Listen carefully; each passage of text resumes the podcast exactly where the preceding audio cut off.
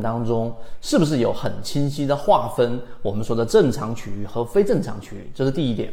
第二点，你再停下来思考一下，那在交易过程当中，大部分情况之下，你是处于买的标的是处于正常区域还是非正常区域？今天我们就用三分钟给大家讲解这个问题的这两个点。第一个就是我们刚刚说的，你有没有正常去进行一个区分？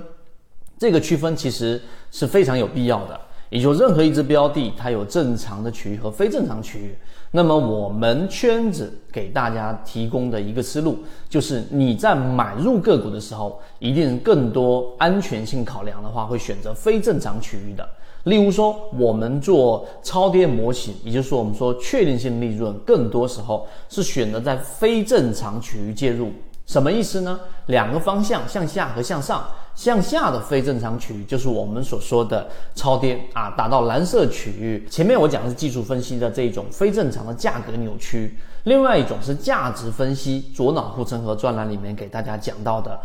当个股的估值远远低于它现有的这个价值的情况之下，价格离估值很远，那么这也是一种非正常区域的价格扭曲。所以向下是这一种方向的理解。向上呢，就是我们前面所说的控盘的目的是为了拉升，所以当一只个股正常运行状态之下，当你发现它缩量上涨，并且你发现它的筹码在逐步逐步的聚集，那么当它一旦形成突破，这种就是我们说的价格扭曲了，然后这种加速上涨就是我们说的追强。我们更多的在建仓买入的时候是倾向于前者，就是超跌的位置。那么第二个正常区域，那正常区域在我们交易过程当中就是持股状态。当一只个股它处于正常区域状态的时候，它的上涨也好，下跌也好，并没有出现非正常的状态状态。例如说超跌，例如说连续性的暴涨暴跌，例如说放量的上涨，或者是放量的下跌都没出现。那么这个区域就是持股区域，并没有出现价格扭曲。那么在进化岛里面，我还会提到三个不同的。就是在正常和非正常区域当中切换的交易，是我们认为非常正确的一个模型。例如说，当一只个股进入到非理性区域超跌的时候，这个时候是买入，